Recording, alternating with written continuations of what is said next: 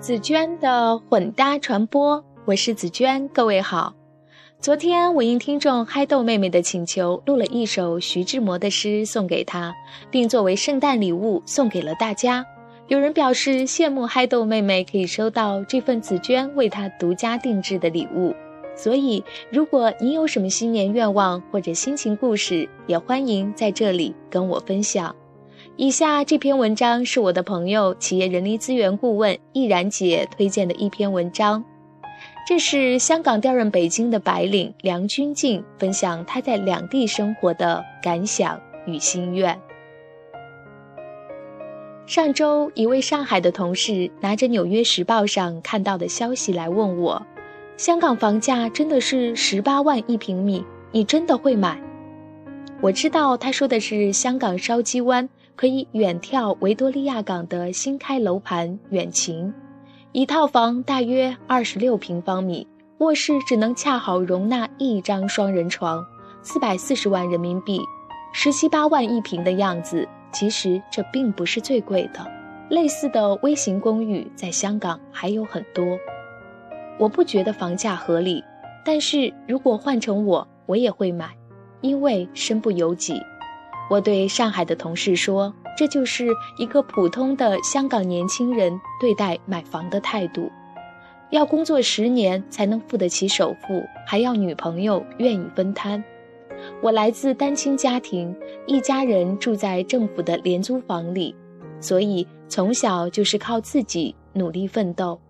我在多伦多大学读书的时候，每年都拿奖学金。”自己工作了五六年，交了女朋友，已在考虑结婚这件人生大事，但现实是要买房只能靠自己，家里不可能资助。在香港，如果想买比较靠近上班地点，主要是外企集中的维港附近地区，比如中环、铜锣湾、尖沙咀，房子得十八到二十万一平米。如果我要买四十平方米的房子，要差不多八九百万，首付得四百万左右。如果是跟女朋友分担，每个人得出两百万，每月存两万，也要近十年才能付得起首付。你问我为什么不像内地一样买郊区一点的房子？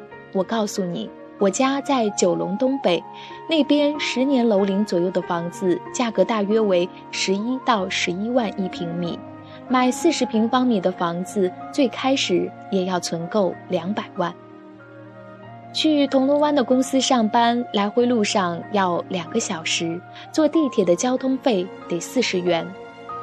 其实人没有自己的家，心里是没有底的。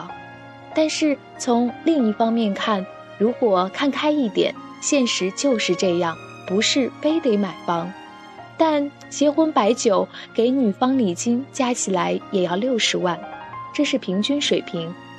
成家之后，孩子教育、父母养老压力很大，所以香港人整体来说，大家生活都不是很满意，焦虑是必然的。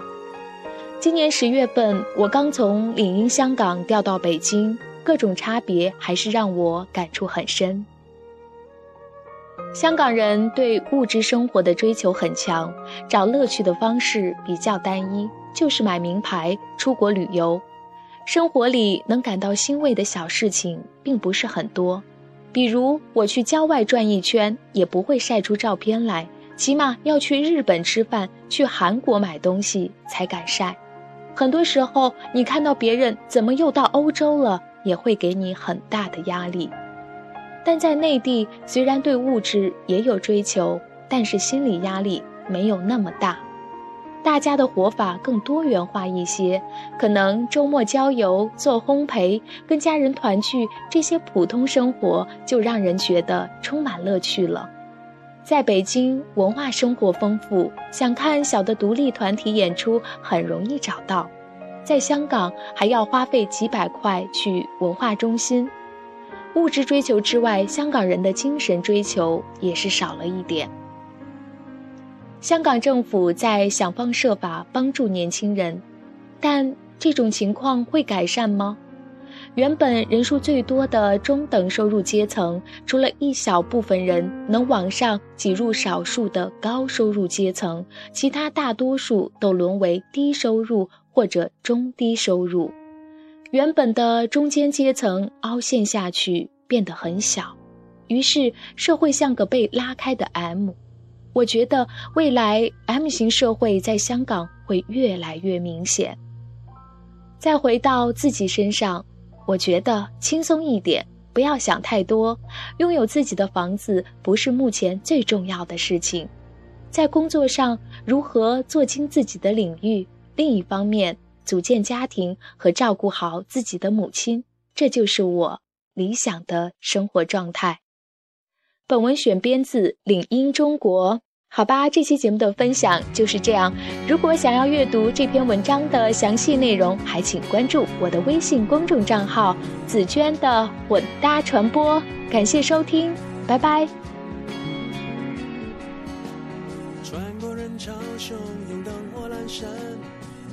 想过回头。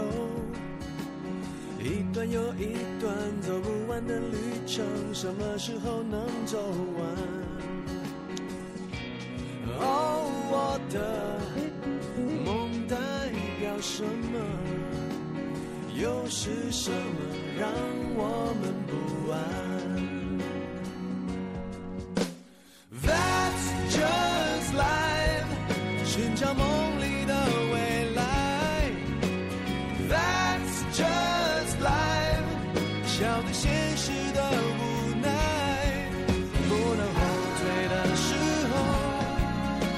在彷徨的时候，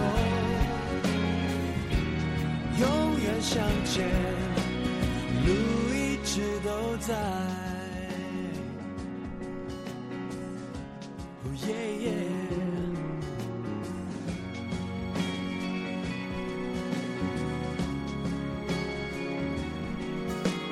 穿过一块黎明，一片黑暗，没有想过回头。一段又一段走不完的旅程，什么时候能习惯？哦，我的梦代表什么？又是什么让我们期盼？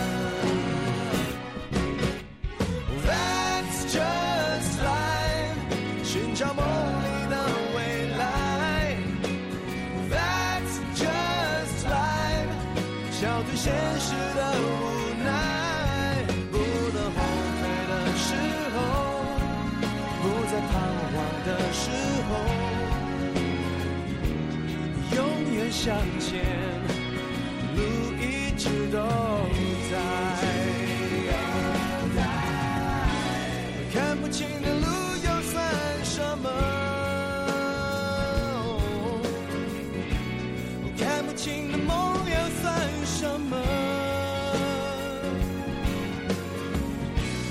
就算走到尽头又能算什么？能算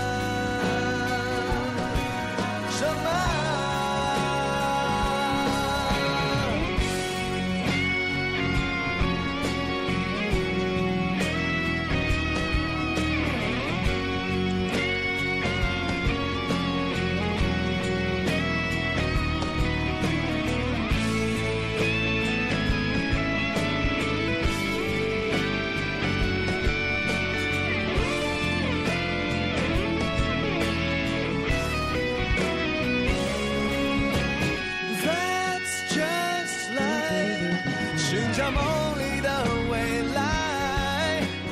That's just life，笑对现实的无奈。不能后退的时候，不再彷徨的时候，yeah, 永远向前，路一直都在。